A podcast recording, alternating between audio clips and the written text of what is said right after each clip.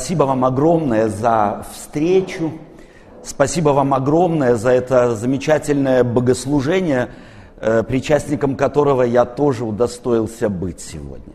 Вы очень богатая церковь с богатыми талантами, дарами, пения, э, музыки. Совершенно изумительная субботняя школа. Я благодарен Господу за то, что я мог сегодня быть у вас. Давайте мы с вами в духовной части, которая по традиции в нашей адвентистской церкви посвящена изучению Священного Писания или части Священного Писания, давайте мы сегодня с вами откроем книгу «Деяния апостолов». Я не знаю, э, как вы, но у меня есть любимые э, части Священного Писания. Думаю, что у каждого верующего человека они есть. Та часть Священного Писания, которую я сегодня предложу э, вам прочитать вместе со мной, долгое время была для меня закрытой частью. И я постараюсь передать вам сегодня в духовном размышлении и эмоции, которые связаны были у меня с этой частью Священного Писания. Они, они меня долго мучили. Давайте, чтобы вас не мучить догадками, мы читаем из книги «Деяния апостолов» 5 главы с 1 по 11 стихи. Некоторый же муж именем Анания с женою своею Сапфирою, продав имение, утаил из цены сведома и жены своей, а некоторую часть принес и положил к ногам апостолов. Но Петр сказал – Анания, для чего ты допустил сатане вложить в сердце твое мысль, солгать Духу Святому и утаить из цены земли? Чем ты владел, не твое ли было? И приобретенное продажею не в твоей ли власти находилось? Для чего ты положил это в сердце твоем, ты солгал не человеком, а Богу. Услышав сии слова, Анания пал бездыханен, и великий страх объял всех слышавших это. И вставшие юноши приготовили его к погребению и вынесли и похоронили. Часа через три после сего пришла и жена его, не зная о. Петр же сказал ей, спросил ее, скажи мне, за столько ли продали вы землю? Она сказала, да, за столько. Но Петр сказал ей, что это согласились вы искусить Духа Господня? Вот входят в двери погребавшие мужа твоего, и тебя вынесут. Вдруг она упала у ног его и спустила дух, и юноши, вынесши нашли ее мертвым, мертвой, и вынесши похоронили подле мужа ее. И великий страх объял всю церковь и всех слышавших это.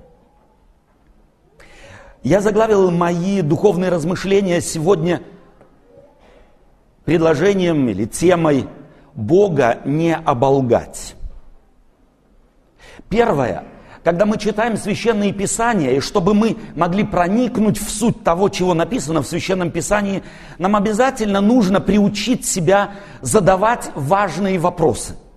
Чтобы не мы вкладывали в священные писания наши идеи и наши представления, а чтобы священное писание учило нас и меняло нас.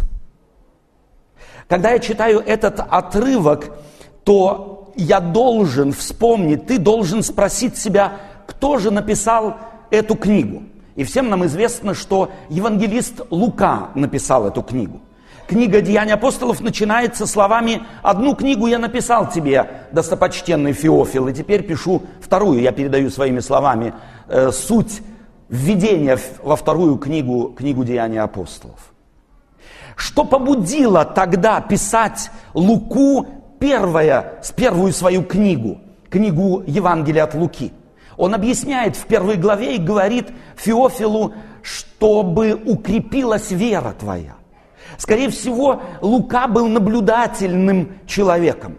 Ходя в церковь, в которую ходил Феофил, он, скорее всего, заметил, что этот брат реже стал посещать церковь что этот царь, брат может быть только на большие евангелизационные кампании приходил, а так в церковь еженедельно редко приходил, и у него возникло такое предположение, что у брата его вера ослабла.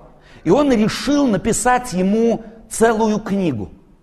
Можете себе представить, кто-то посвящает кому-то целую книгу. Лука был совершенно изумительным христианином. Христианином, который, который не мог пройти мимо другого брата своего, у которого вера его гасла.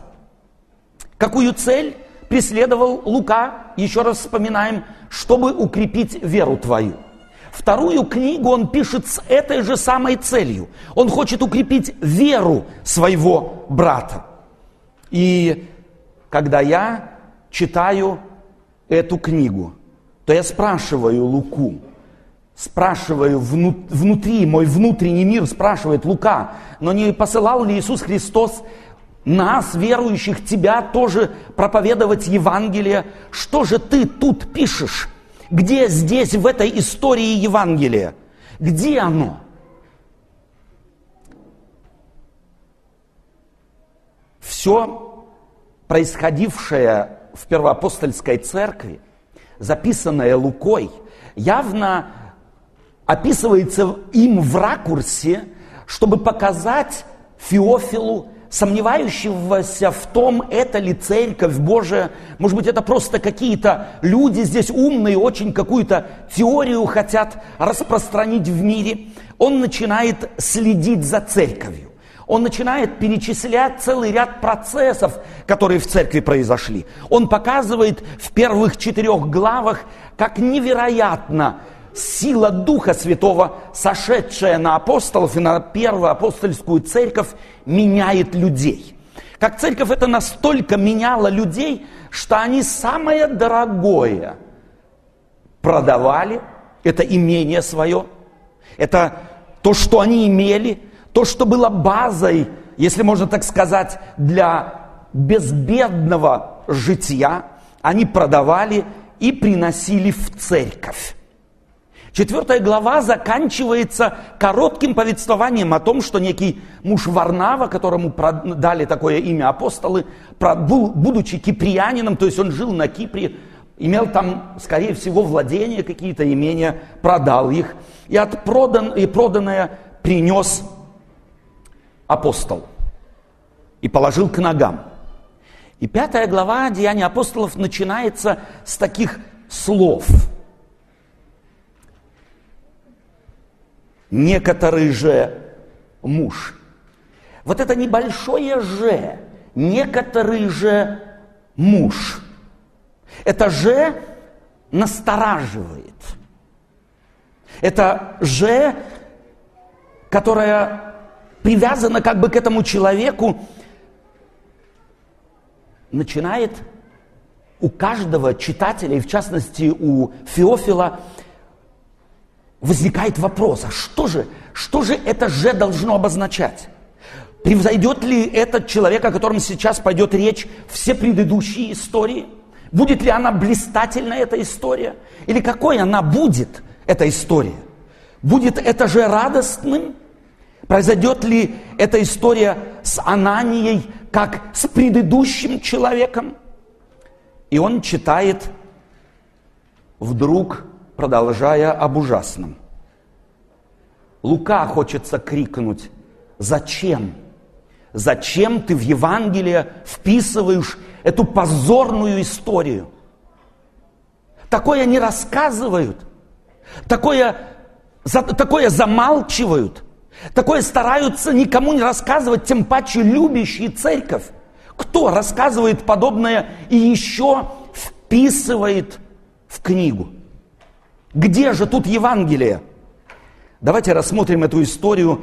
Где же в этой истории Евангелие? И вот представьте себе эту историю следующим образом. Богослужение, которое описывает здесь Лука, было подобное сегодняшнему – Народ собрался, теснился, было мало места, было, был спертый воздух из-за того, что было много людей. Дети пели, были удивительные гимны, хор пел, была изумительная библейская беседа, проведенная здесь, были собраны добровольные пожертвования, и время подходило к объявлениям. Представьте себе эту историю. И тут выходит Анания. Выходит и полагает к ногам апостолов деньги. И говорит, вот мы тоже решили, как и многие это сделали, мы решили с моей женой продать то, что нам было дорого. На этой земле жили наши пра-пра-прародители. Но мы решили расстаться с этой памятью, и мы решили эти деньги, приобретенные э, продажею, внести в церковь, потому что мы видим, сколько в церкви нужд, сколько в церкви беды, которую можно было бы решить этими деньгами. Представьте себе, представьте себе эту историю. Анании сошла бы с рук эта история. Представьте себе, никто ничего не сказал бы, никто ничего не заметил бы. Представьте себе, когда Анания вышел, это все рассказывал, кто-то сидел в церкви и говорил себе, ах, Анания, то, что ты там продал, мелочь какая-то по сравнению с тем, что я, вот если я продам мое имение, вот это будет куча серебра твое, там что это за деньги-то, стыдно посмотреть, как кот наплакал. А другой про себя сидел и думал, и говорил, так что, теперь все должны продавать? А у меня дома антикварная мебель, еще екатерининских времен. Что мне теперь делать? И от этого, и с этим расстаться? Нет, решил кто-то, я не буду лучше приводить домой к себе братьев и сестер. Чтоб никто не заметил, что у меня есть, что можно было бы продать. Чтоб не спрашивали, не доставали и не, и не говорили, что, может быть, тебе тоже стоит продать. Представьте себе эту историю, она продолжается. Кто-то сидел здесь, у кого были имения где-то в Александрии, или, может быть, в Москве на Рублевке. Нет, Москвы тогда еще не было, да? Э, и говорил про себя, я вообще никому ничего не буду говорить, что у меня где-то что-то есть. Буду бедно одеваться, прикинусь совсем ничего не имеющим, чтобы меня не заставили тоже расстаться с моим богатством. Представьте себе этот дух, если бы он распространялся в церкви. Представьте себе, как чувствовали бы себя те, кому ничего не было, что они могли, у кого ничего не было, что они могли бы продать. Представьте себе бедных людей, приходивших в церковь, которые ничего не могли принести, и только жили от того, что им давали. Как вы думаете, какая атмосфера стала бы распространяться в церкви? Я могу себе представить, что эта церковь выродилась бы в людей, которые между собой соревнуются. И самым важным был бы тот, кто больше продал и больше принес. И таким образом церковь уменьшалась бы, уменьшалась бы до каких-нибудь нескольких богатых людей, которые распродали и теперь между собой делят то, что распродали. Почему случилось то с Ананией, что случилось? И очень часто, когда мы читаем Библию, в Библии важнее бывает не то, что в ней записано, а то, что в ней подразумевается, то, что можно прочитать между строк. Дело в том, что Лука, когда описывал эту историю, хотел отметить одну важную вещь что истинное Евангелие, и это мы видим в этой истории, истинное христианство заключается не в простом подражании кому-то. Истинное христианство – это не совокупность и не общество фанатов апостолов. Это не общество людей, которые приняли чему-то следовать. Истинное христианство – это не просто желание быть похожим на кого-то из главных в церкви. Истинное христианство – это изменение сердца. Истинное христианство – это измененная личность. И таким образом, чтобы не заражалось христианство ложным представлением о нем, чтобы в христианство не вошел дух соревнования, кто лучше, кто больше, кто красивей. Можно ведь очень много критериев, по которым можно отбирать людей, чувствовать себя лучшим найти. Кто лучше поет, кто громче поет, кто э, лучшее стихотворение расскажет, кто управляет хором лучше, кто лучшие ответы дает, кто лучше молится. Критериев может быть бесконечное количество. И потому в начале христианской церкви, когда один человек с женой своей, побуждаемый духом эгоизма, духом двуличия – хотел обратить на себя внимание, чтобы о нем сказали, какой пожертвованный брат. Бог вмешивается, чтобы этот дух не заразил церковь. Представьте себе эту историю, если бы Анании эта его идея сошла с рук – Апостол Петр, когда разговаривает с Ананией и Сапфирой, спрашивает, как это вы согласились? Как может произойти такое согласие? Ориентироваться не по критериям внутренних побуждений и внутренних здоровых мотивов, а по некоим внешним критериям, внешним принципам. Как такой сговор может произойти? Знаете, он иногда может произойти без слов – Иногда можно просто посмотреть друг на друга многозначительно и понять друг друга. Я могу себе представить, когда Анания и Сапфира, будучи вдохновленными продажей их брата в их церкви, который в четвертой главе упоминается, э, кто-то из них, скорее всего, Сапфира, я думаю, женщина не бывает так вот э, э, намного более, э, да, э, вдохновенный каким-то действием, говорит мужу, слушай, а что если и мы? А что если и мы? И муж сказал, а я не против, почему нет? И они решили, вдохновленные этим примером, продать свое имение. И когда новый владелец принес серебро, тогда его носили в мешках, не чеками и не рублями, и когда они вечером сидели и пересчитывали это серебро, и когда легли спать, то кто-то сказал, а что на самом деле нужно все отдавать? А что если мы в старости будем заболеем, у нас пенсии не будет? У нас, кстати, еще и дети маленькие, и бабушка, вон смотри, совсем плохая. Деньги могут пригодиться – и я не знаю кто. Может быть, Анания, а может, Сапфира сказала, э, давай только мы отдадим какую-то часть. Фактически никто в церкви не, не просил, не заставлял, не было такого кодекса, каждый, кто приходит в нашу церковь, продает свое имение. И не было кодекса, если ты продал имение, то ты должен отдать все. Можно было отдать 50%, можно было две трети, можно было десятую часть отдать, а можно было и ничего не отдавать. Никто никого не заставлял. Но Анания и Сапфира, продавшие, хотели создать вид. Вид того, что они отдали все.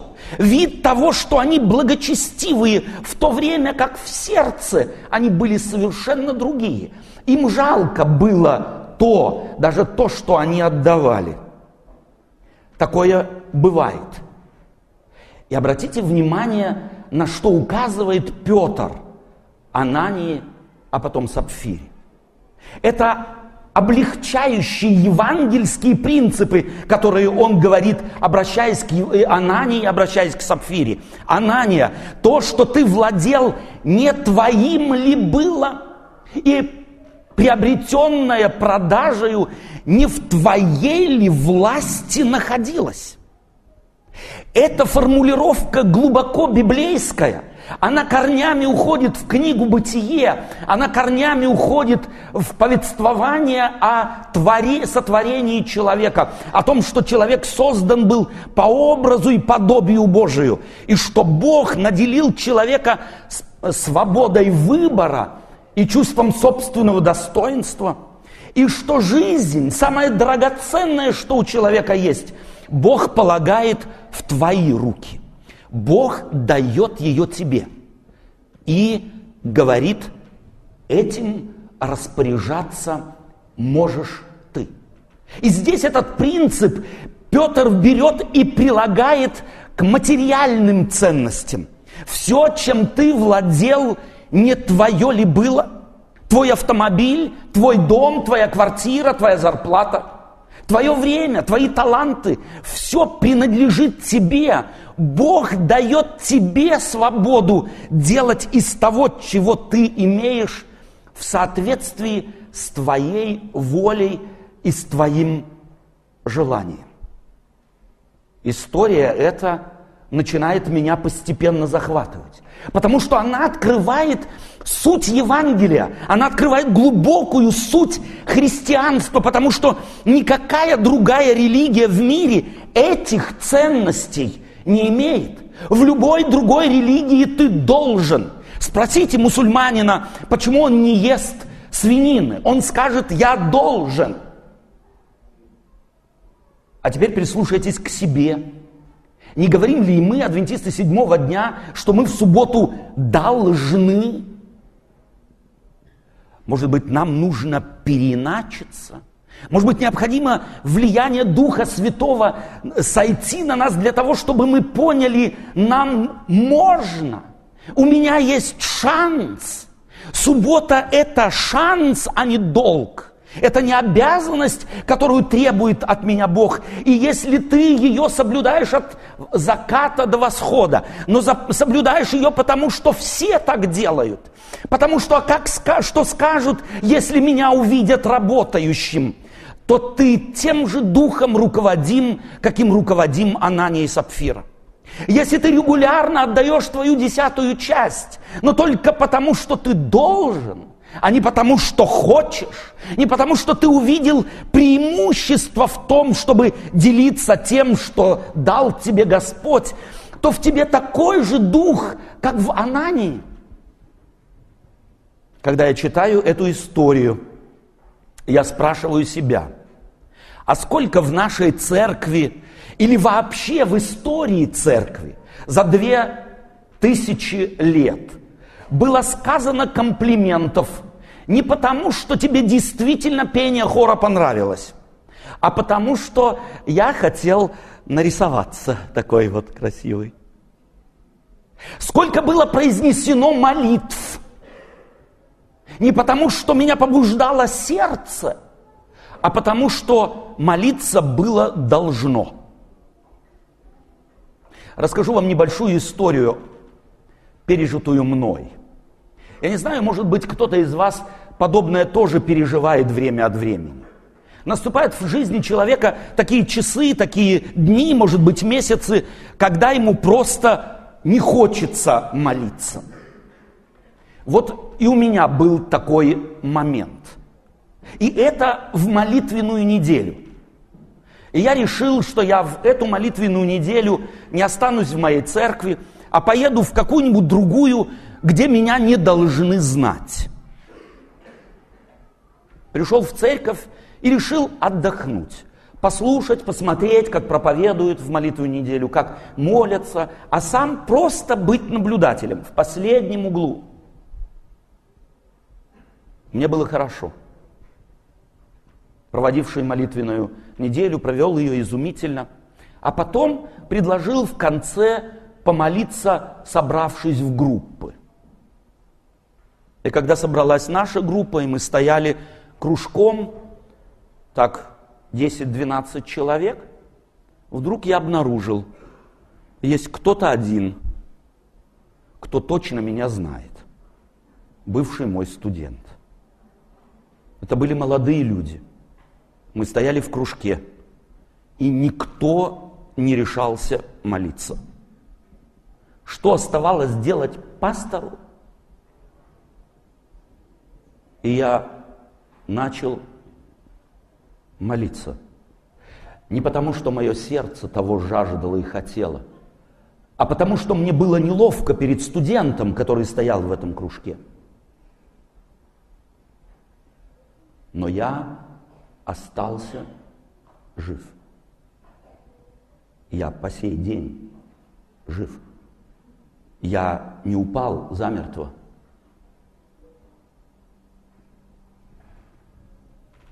Я как-то был приглашен на большую евангельскую кампанию. Было очень много людей, и в субботу собралась церковь. Это следующая моя история. И я вышел уже на сцену, мы сидели с братьями, я должен был проповедовать. И в этот момент пошли сборы в церкви.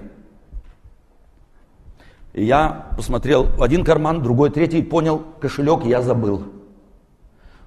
Проносят у, у, бас, у пастора справа от меня, он кладет что-то, потом мне держит, а я положить мне нечего, потом второму он что-то тоже положил, и я сижу и думаю про себя, что же теперь скажут люди. И я не удержался, я не мог удержаться, мне это только потом стало понятно. Когда я вышел за кафедру, то я объяснил всем, что я не пожертвовал не потому, что не хотел, а потому, что забыл свой кошелек, и как только закончится богослужение, я пойду в мой автомобиль, возьму мой кошелек и обязательно пожертвую. Сколько раз мы жертвовали не потому, что мы хотели – не потому, что сердце наше билось в унисон любви Божией, а нашу руку опускали в сокровищницу Божию, там что-то опускали, чтобы каждый думал, какой я благочестивый. Чтобы каждый знал, какой я хороший, и тоже участвую в пожертвовании. И если сумма маленькая, то так, чтобы никто не видел, сколько я кладу. А если она большая, что так, чтобы видели, сколько я кладу. Такой дух невероятно заражает. Я спрашиваю вас всех, и себя тоже. Сколько раз мы говорили, думали, давали. Не от сердца, а для того, чтобы о нас сказали хорошо – Сколько раз ты со своей супругой, может быть, приходил в церковь утром и демонстрировал благочестивое, счастливое семейное супружество. А еще несколько часов тому назад, когда вы еще сидели дома, и когда собирались на богослужение, у вас пыль до потолка была из-за ссоры. Этот дух может заразить. И Бог хочет – чтобы мы были не христиане по форме, чтобы мы не были христиане, ориентирующиеся только на внешность. Только Евангелие, христианская Библия, она ищет не внешних форм поведенческих, а глубокого внутреннего изменения человека. И только оно может его давать. Если ты сегодня, слушая мои мысли, если ты сегодня, а, глядя в себе глубоко в сердце, обнаружишь, что да, на самом деле в моей жизни было немало подобных историй, то посмотри еще раз назад. И одно запомни, ты еще жив. Это значит, что Бог рискует тобой и мной. Он рискует нами, что наш дух лицемерия, двуличия может заразить других – но он верит, что ты очень быстро обнаружишь это и захочешь победить лицемерие, захочешь измениться и будешь молиться Господу и говорить, я понял одну вещь. Христианство это больше, чем внешние формы. Христианство это больше, чем просто соблюдать субботы для галочки. Христианство это больше, чем давать пожертвования и получить от кого-то комплимент. Христианство это больше, чем петь и вызывать у кого-то восторг и купаться в восторге. Христианство это больше. Христианство – это глубокое изменение сердца, когда мое сердце, человеческое греховное сердце, начинает биться в унисон с сердцем Божиим. Иисус Христос, когда наступил час прийти в этот мир и стать, уподобиться человеку, его сердце не колебалось.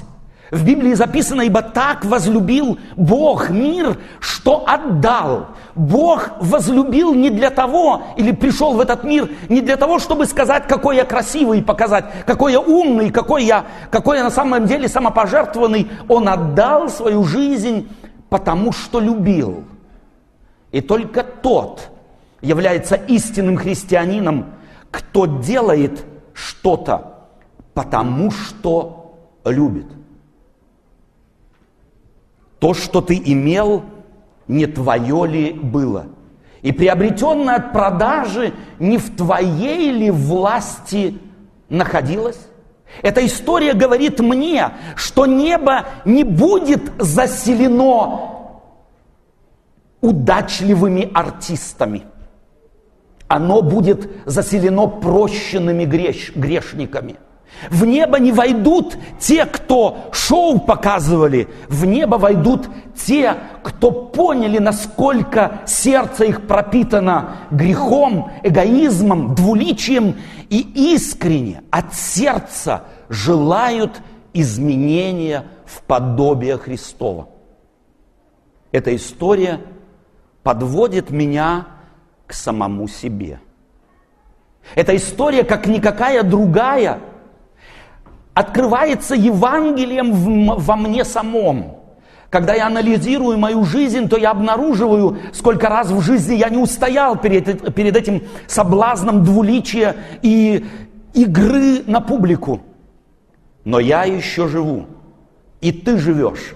Сколько ананий во всю историю христианской церкви упали замертво? Сколько? Всего один – а сколько подобных Ананий и Сапфир в течение двух тысяч лет входили и выходили из церкви, сколько проповедовали, пели, говорили, жертвовали, сколько их. И вот в этой пропорции один упавший замертво Анания и миллионы, миллиарды Ананий, которых Бог оставил жить в церкви, тебя и меня в том же числе – показывают любовь Христову, показывают, что Он руководит церковью, и что Он тебе и мне дает время благодати, которое ты можешь использовать для того, чтобы впустить в сердце Господа, чтобы твое сердце было изменено, чтобы ты на это был сориентирован.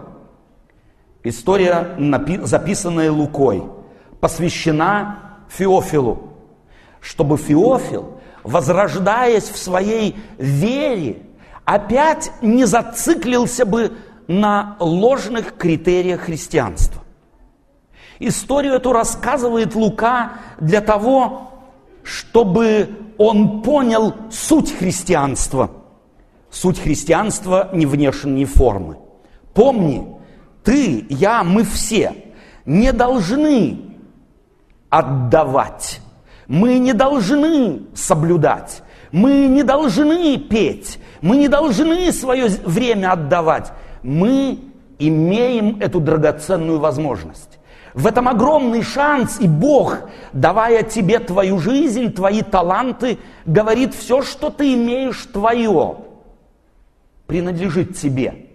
И Он предполагает, что ты-то настолько любишь Бога, что не можешь не распоряжаться тем, что Он дал тебе в Его смысле. Что ты не можешь, не жертвуя, не жертвовать от сердца. Что ты не можешь, заметив, может быть, зародившееся двуличие в тебе, не просить искренне не просить, Господи, измени мое сердце. Господи, измени мой разум. Господи, войди в мою жизнь и сделай из меня человека, христианина, живущего, ориентирующимся не на внешние формы, а на глубокое внутреннее изменение сердца. Когда церковь так будет изменена, у нас не будет свободных мест в церкви. Нам не нужно будет бежать к людям. Люди будут бегать за нами. Это было в первоапостольской церкви так. Это было во времена реформации так. Это было во времена зарождения адвентистской церкви так. Это будет так и сегодня. Пусть эта история сопровождает тебя на протяжении твоей жизни. Возвращайся к ней вновь и вновь. И обращайся, читая ее как в зеркало, к себе самому. И пусть тебе откроется Евангелие твоей жизни. Бог дает тебе жизнь. Бог принял тебя не потому, что ты такой хороший. Он принял тебя вопреки всему. Аминь.